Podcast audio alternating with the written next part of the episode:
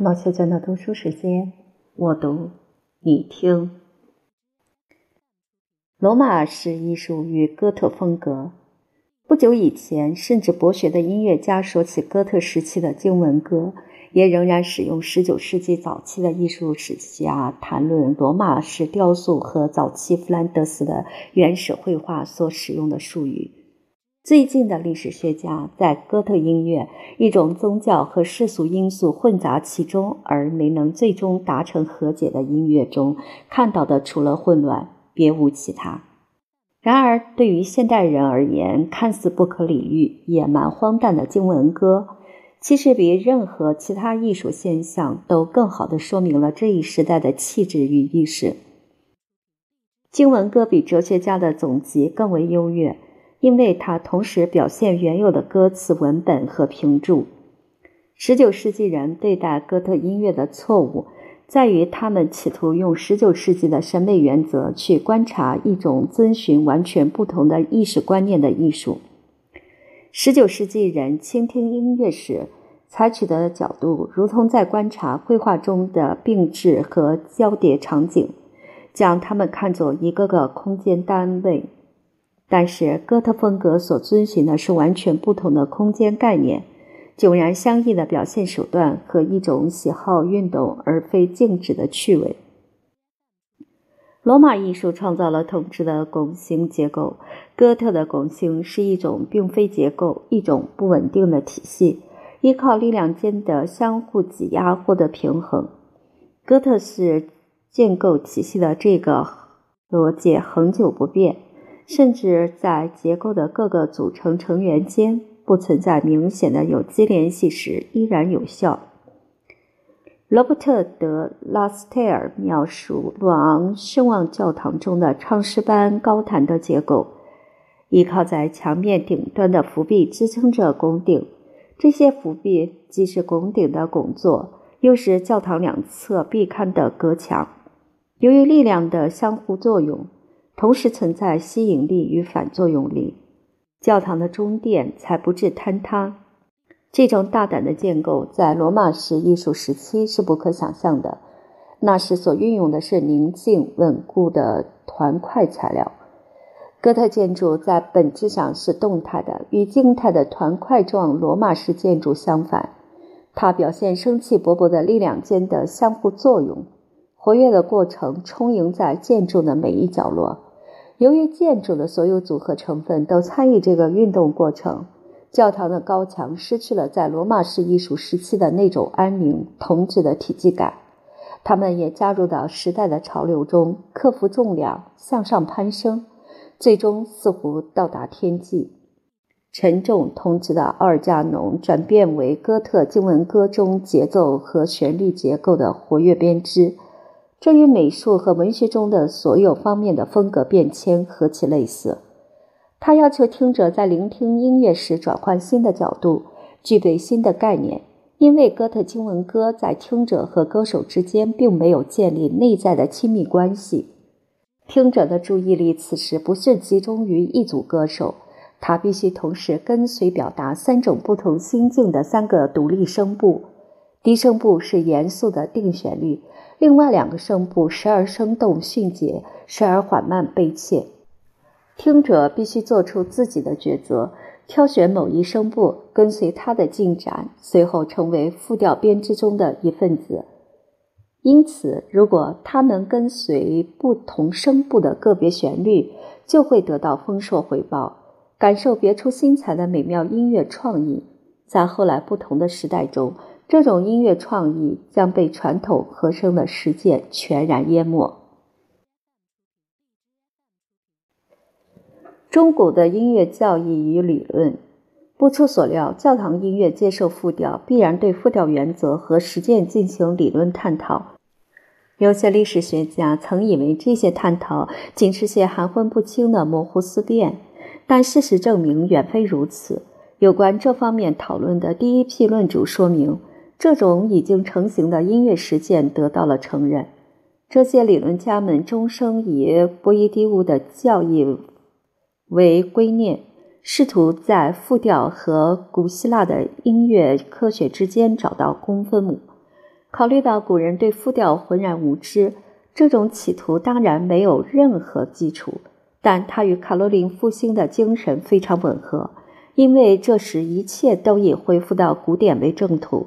十一世纪和十二世纪中音乐大师的任务是巩固和阐明音乐科学的各种教义与法则，而十三世纪一个青春时代，主要的目标是梳理与制定有量音乐的法则。然而，他们并未忽略音乐科学的哲学方面。而是继续针对音乐本质和音乐在人文和科学中的地位进行热烈辩论。虽然大多数中古音乐论著在讨论的主题上由于具有共同的源头而十分相像，但从十三世纪开始，材料骤然增多，其重要性只是到了最近才被承认。新的影响出自阿拉伯文献。自托莱多的雷蒙德大主教于12世纪建立翻译学校以后，阿拉伯文献在欧洲开始广为人知并受到关注。阿拉伯音乐科学的首要人物是哲学家阿尔法拉比，他写有一部百科全书，大多基于亚里士多德的著作。阿尔法拉比是最早调和亚里士多德与伊斯兰传统的哲学方法的思想家之一。他的翻译和宣传者多梅尼库斯·贡迪萨里努斯四处传播他的思想。而法拉比将音乐分成思辨音乐与实际音乐，这个分类可回溯到古典时代，但在中世纪的拉丁语文献中是第一次出现。这要归功于他的著作。他思考音乐世界的角度是实际音乐家的角度。这种音乐家有可能是一位属于第一阵营的理论家，但也可能是一个有实践经验的音乐家，一位实际音乐的参与者。阿尔法拉比复兴了另一个重要的古典观念，即将音乐理论的领域划分为 melos、metron 和 gestures。重又将舞蹈纳入音乐的范畴中，由此，古希腊诗歌、音乐和舞蹈三位一体的观念与波伊蒂乌更抽象的理论开始并置共存。通过阿贝森纳、阿维罗伊和贡迪萨里努斯等人的翻译，阿拉伯人的教义流传开来，从而引发了对亚里士多德的浓厚兴趣。但是，亚里士多德学说的兴盛遇到了阻力。由于亚里士多德的理论来自伊斯兰，这些翻译将伊斯兰的哲学引进西方基督教。许多虔诚的基督徒预见到信仰与理性之间的对抗，于是感到恐惧。观察一下理性的倾向如何影响了音乐学者开始关注音乐的实践方面，会是饶有兴味的一件事。阿拉伯亚里士多德解释的第一批信号出现在十三世纪早期。一位自称是亚里士多德著书立说，显示出这位作者具有深厚的哲学功底，同时也极为熟悉当时的音乐实践。波维的凡上，特别是伟大的英格兰学者、科学家和哲学家罗杰·培根，进一步推进了阿拉伯的影响。后者在其大著作和第三部著作中花费许多笔墨论述音乐。后来神学家要求人们一定要熟知这些论述。培根最值得称道的成就在于，他清晰地预示了现代科学的许多方法。培根看待音乐依然从数学角度出发，尽管他强烈倾向于纯粹的数学观念，但可以看出他已受到阿拉伯的影响。开始关心音乐的经验本质和它的音响感官特质。从培根、列日的雅各布斯和约翰内斯的格罗凯奥开始，波伊提乌的天乐观的重要性开始逐渐减弱。出于神学的考虑，波伊提乌纯粹的科学思辨观念被削弱。除此之外，一种被称为天文之乐的新的音乐品种出现在通常的分类系统中，无疑，这是由于翻译成拉丁语的亚里士多德著作此时已可自利用。另一个新的术语是“人工之乐”，包括一切与天乐和天文之乐相对的人所创制的音乐。有几位杰出的英格兰音乐著述家，如罗伯特·基尔沃尔迪 （Amelus Anglicus） 和中世纪最重要的音乐学者之一沃尔特·欧丁顿。他们证明文人志士当时对音乐满怀敬意。他们指出，英格兰学者常常不愿在著述中搬弄那种形而上学的思辨。奥丁顿公开表示怀疑天乐在经验影响上是否存在。就音乐的本质而言，他的科学态度显示出一种彻底实际的现代的观念。有意思的是，培根和奥丁顿两个人都将表演艺术包括在音乐论述中，这说明他们确实受到了阿拉伯亚里士多德的影响。基督教会对复调的抵抗。十三世纪，随着亚里士多德的学说越来越盛行，讨论音乐仅限于音乐实践的倾向也越来越明显。与此同时，许多基督教思想家开始反对这些学说。由此造成的情况，可与十八世纪文学世界批评歌剧的情形相比。音乐家与公众热烈欢迎新的复调艺术，但教会领袖与博学的学者持反对态度。他们在著述中常常表达不满，预感到音乐艺术的衰败，尤其痛恨世俗的精神侵入教堂音乐，反对自哥特时期以来所有音乐实践的保守派中有伟大的经验哲学家夏尔特尔主教约翰以及里沃隐修院院长埃尔雷德。批评的声调越来越尖锐，最后矛头直指复调原则本身。迪朗度称经文歌为混乱的音乐，而罗杰·培根哀叹教会歌曲严肃的传统正在消失，指责这种状况均是追求多声演唱的愚蠢快感所致。第二次里昂会议制定了几条法规，声明哪些是教会认为非正当的音乐实践。但是，更严厉的斥责来自1324至1325年的约翰二十二世，一位法兰西血统、住在阿维尼翁的教皇。教皇圣谕将矛头直指 discount 艺术，痛惜美好的老旋律被新的艺术替代，斥责教会歌曲被污染。他们用分解旋律肢解旋律，用。Discounter 和第三声部使之软化，这些旋律四处乱窜，无休无止，歪曲表情，使耳朵迷惑，而不是令耳朵安宁；扰乱奉献之心，而不是唤起虔诚之情。分解旋律是一种早期中古对位作曲家的手法，将旋律音用休止割断，构成互补关系，其结果类似现代的断奏。如果不是太过分，效果非常有趣，有时甚至很富戏剧性。神职人员由对分解旋律的运用感到气恼，很可能由于这种手法特有的表现力和戏剧性与格里高利的精神全然相反。埃尔雷德对他的描述体现了具有禁欲倾向的教会领导人的典型态度。有时你们会看到一个人嘴巴张开，但并不歌唱，似乎要倒吸最后一口气。他时而屏住呼吸，时而荒谬地在歌唱中插入休止，而后又似乎在模仿垂死者的痛苦，或是在体会这种痛苦中的快感。索尔兹伯里的约翰以更加义愤填膺的词句表达不满，其口吻令人想起早期的基督教教父。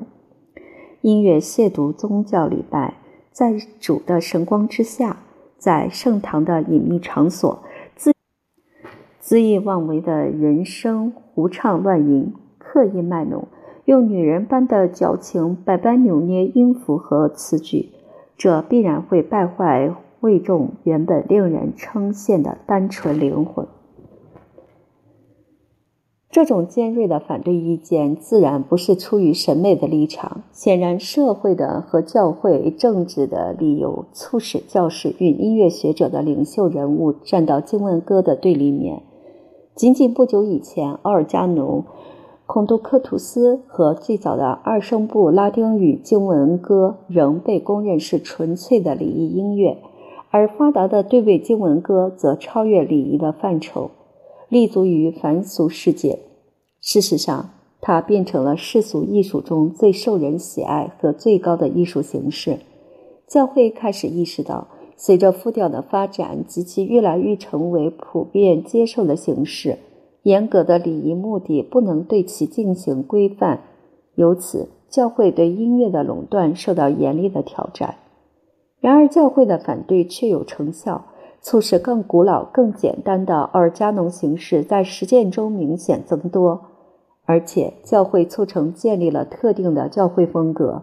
这种风格必须等相当长的时间过后，才在音乐领域里接受创新，将创新运用到艺术中。这种缓期原则一直是教堂音乐教义的突出特点。我们将在以后的音乐史中看到其影响。意见分歧与敌视对抗并未持续很久。大阿尔伯图斯、圣托马斯·阿奎那和圣布达文多拉这代人，以重论弘毅的综合完成信仰与理性的和解。他们认为信仰与理性并行不悖。为了澄清包容一切。知识门类的科学分支，他们提出区分神学与哲学，前者是神界的学问，后者探讨其余与人界有关的一切。音乐学术中强烈的神学色彩依然清晰可见，但所有的讨论开始与实际音响发生联系，远离象征思辨的迷雾。烈日的雅各布斯所著的重要论著。音乐思辨综合了所有这些潮流。许多世纪以来，这部论著一直被认定是约翰内斯·德·穆里斯所作，备受尊崇，以至于大学生们提起音乐学习，便说学习穆里斯。这个误传无疑是因为穆里斯作为学富五车的公认学者，名声在外。但是雅各布斯是音乐思辨的作者。现在已有无可辩驳的充分论证。尽管博闻强记，烈日的雅各布斯依然是一个因循守旧的人。如要举出当时较具自由主义观点的人物，就必须回到先前提到过的那位世俗性非礼仪音乐的首席代表让·德·格罗吉，或用他当时更闻名的拉丁语雅号约翰内斯·德·格罗凯奥。格罗凯奥的理论是音乐著述史中的一个特别现象，其学说前无古人后无来者。格罗凯奥摒弃普遍公认的波伊基物的音乐世界概念，创造了一种独有的理论，将音乐分为简单的、复合的与教会的三种形态。这是一种完全基于实际的概念。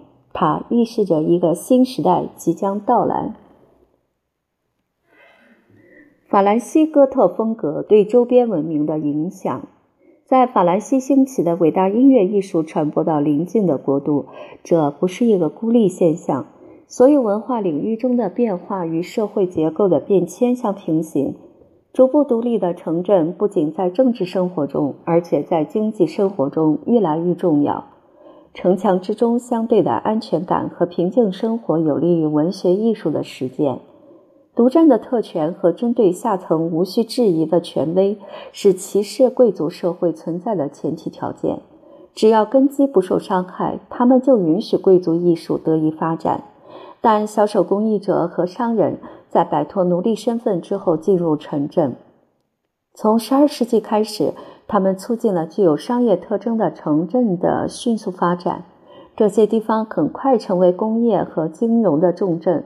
与贵族的独裁相对，城镇变成了战士或和平时期王公统治的主要支持。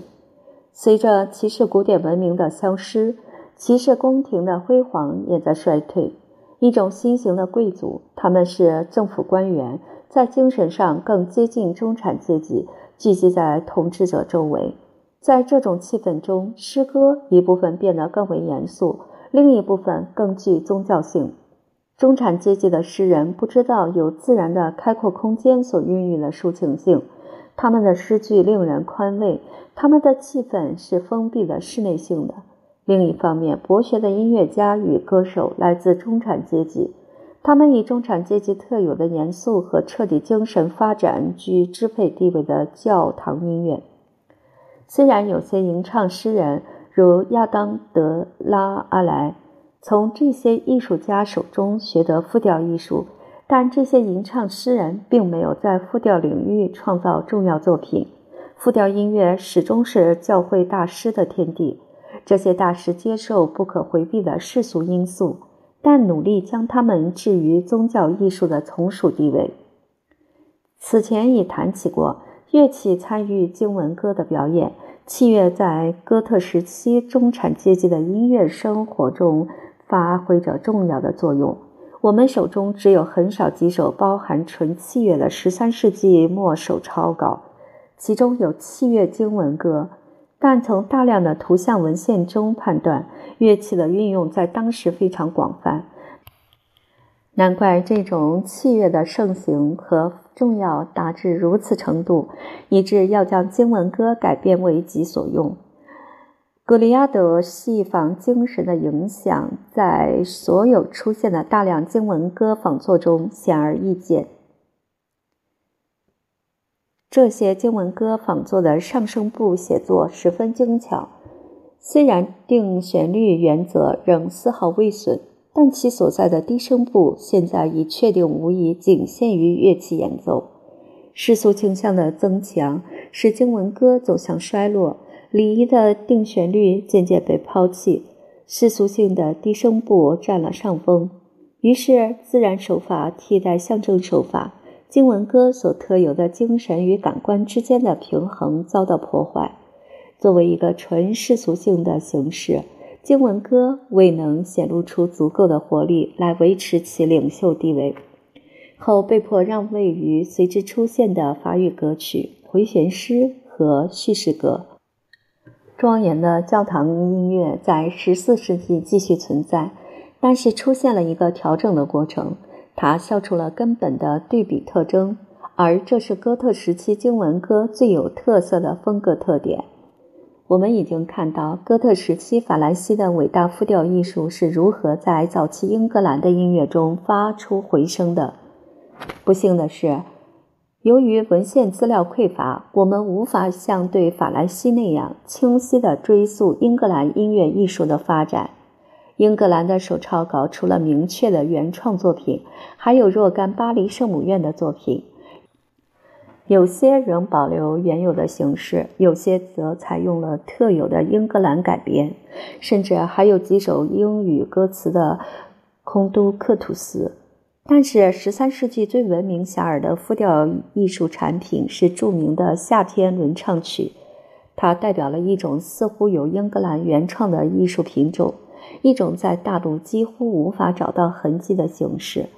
这首作品的形式是一首四声部的无中卡农，另有两个固定低音声部伴唱可相互交换的旋律，六个声部独创的结构布局，声部写作的完美无瑕，以及整体气韵的新鲜生动，都使这首作品成为中古复调中一颗独一无二的明珠。非常遗憾的是，至今他仍是一个孤立。夏天来了的创作时间，现在普遍认为是在一二四零年左右。作者据推测可能是某位福恩瑟特的约翰。手抄稿出自里丁影修院。这首作品还带有一段拉丁文歌词，也许是为了在教堂中使用。日耳曼对中世纪的音乐文化贡献了炼式歌手深刻的宗教歌曲，但这个民族在复调领域中显然落后一大截。这时期的音乐产品还丝毫没有透露，有朝一日这个民族的音乐家中会涌现出一个约翰·塞巴斯蒂安·巴赫，哥特复调从法兰西传向西班牙，如出自布尔戈斯和托莱多的几部手偶抄稿所示。伟大的西班牙音乐学者伊基涅·安格拉斯逐步编订出版了一些出自加泰隆的手抄稿。开始将这段鲜为人知但非常重要的音乐历史告白于天下。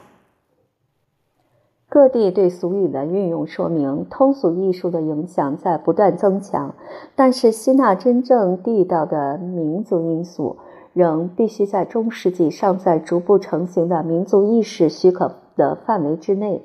这种民族意识眼下还完全受制于教会的传统力量。这一事实说明了为何源自礼仪的复调艺术在实践上具有高度的统一性。复调成了音乐艺术的首领，正如教堂建筑成为造型艺术的先头军。